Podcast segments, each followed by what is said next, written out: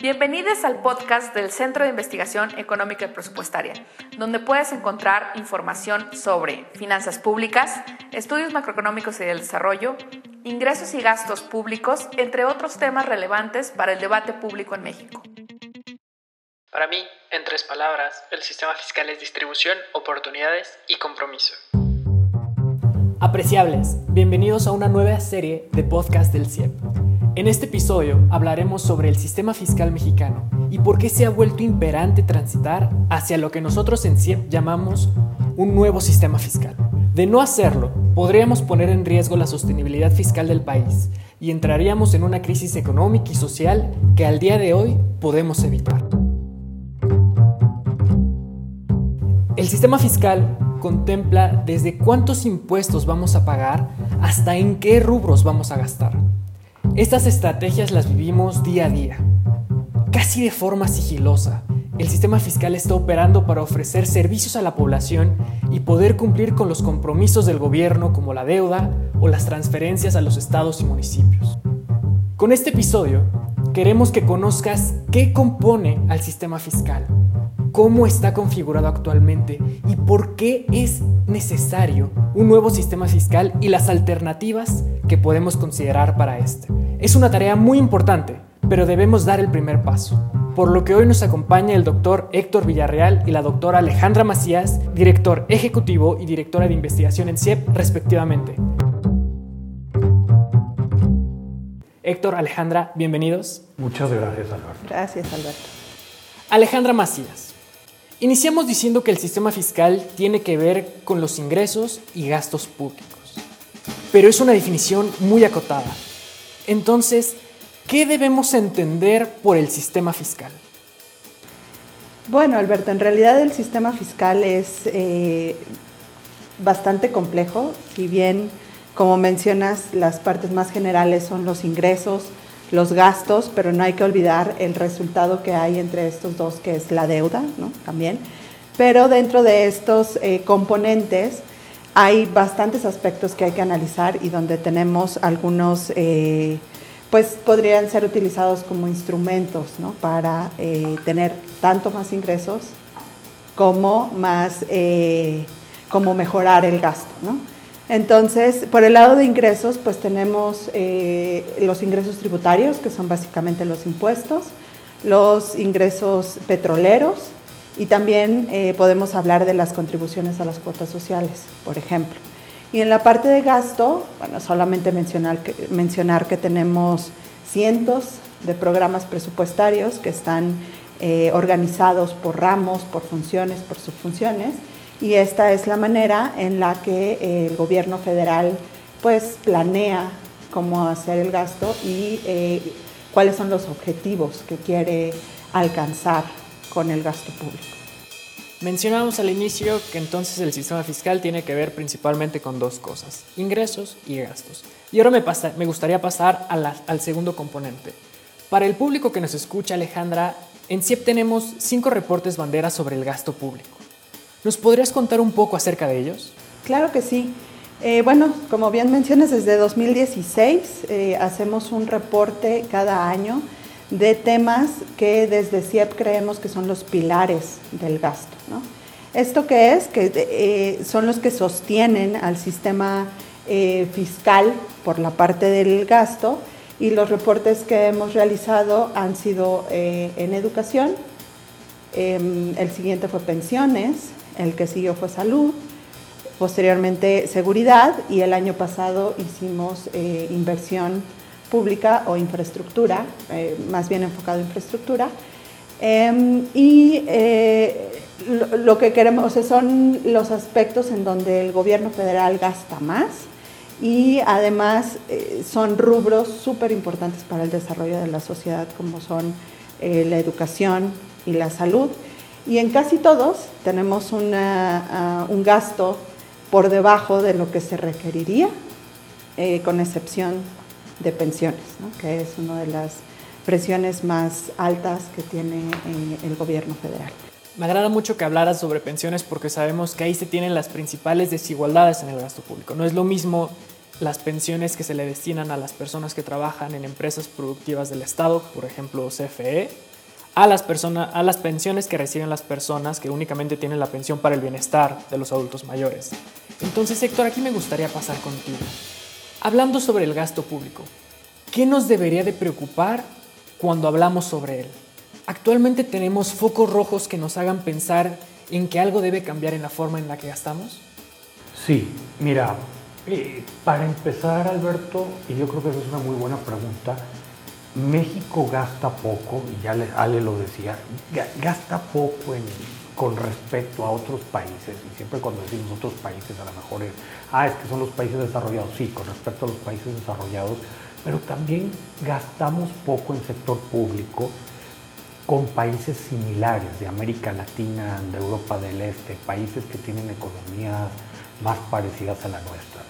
Entonces, hay unos donde las urgencias son gravísimas. Si vemos lo que está sucediendo en el sistema de salud, México gasta muy poquito, o sea, no, no hay manera de tener un sistema de gasto público, por más eficiente, por más bien diseñado que esté, con lo que estamos invirtiendo ahorita.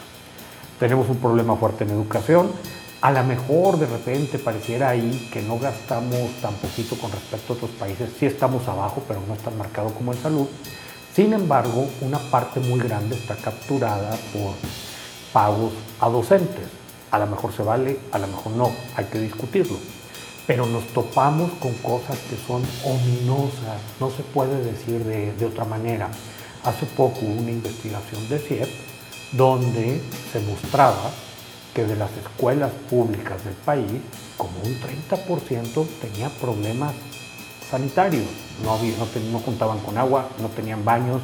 No estamos hablando de internet, tecnología de punta, estamos hablando de problemas sanitarios. Ese tipo de cosas son rezagos muy fuertes. Muchas gracias, Héctor. Ahora, recordemos que estamos hablando del sistema fiscal que se compone de dos partes, ingresos y gastos. Acabamos de hablar sobre los gastos y ahora cambiemos a la parte de los ingresos. Hace unos días estrenamos un nuevo reporte en CIEP, pero en esta ocasión revisamos en detalle los ingresos públicos. Héctor, ¿qué podrán encontrar los lectores en este reporte?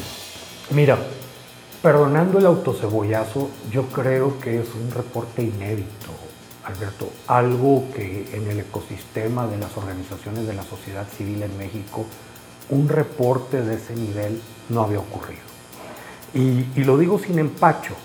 Nos metemos a mucho, tiene una estructura muy padre, donde nos metemos a mucho detalle cada uno de los rubros principales de los ingresos públicos en México, cómo se define, cuáles son las leyes que lo respaldan, en qué nivel estamos, cómo nos comparamos con otros países, qué propuestas, y aquí quiero hacer la aclaración, no es que siempre esté haciendo propuestas, pero en los medios, en la opinión pública, en organismos internacionales, sí hay una serie de propuestas, recogemos las más importantes, las evaluamos en términos de su poder recaudatorio, de su incidencia, quién terminaría pagando, quién terminaría beneficiado, y vamos dándole una barrida completa a, a, la parte de ingresos del sector público. Y especialmente en ese contexto de reforma fiscal, debemos encontrar la manera de asegurar mayores ingresos para financiar principalmente estos rubros del gasto que nos mencionaste anteriormente. Sí, así es, pero también como lo, lo mencionamos en el reporte, la incidencia es importante. Eh, eh, encontramos que, por ejemplo, eh, recaudar más por IVA te daba más recursos, pero también es más regresivo que cualquier otro impuesto. Entonces ahí tendríamos que ver mecanismos por el lado de gasto para compensar esas pérdidas en, la población más pobre. Entonces no, no es una cosa tan sencilla como decir hay que aumentar impuestos o hay que crear nuevos impuestos, ¿no? Sí se tiene que entender qué sucede con estas acciones. Pero lo que sí es definitivo es que necesitamos más recursos. Y para eso es que planteamos este em, concepto de un nuevo sistema fiscal. Porque, eh, eh, no eh, como lo mencioné, no es solo más ingresos, pero ¿para qué? ¿Cómo los vamos a utilizar?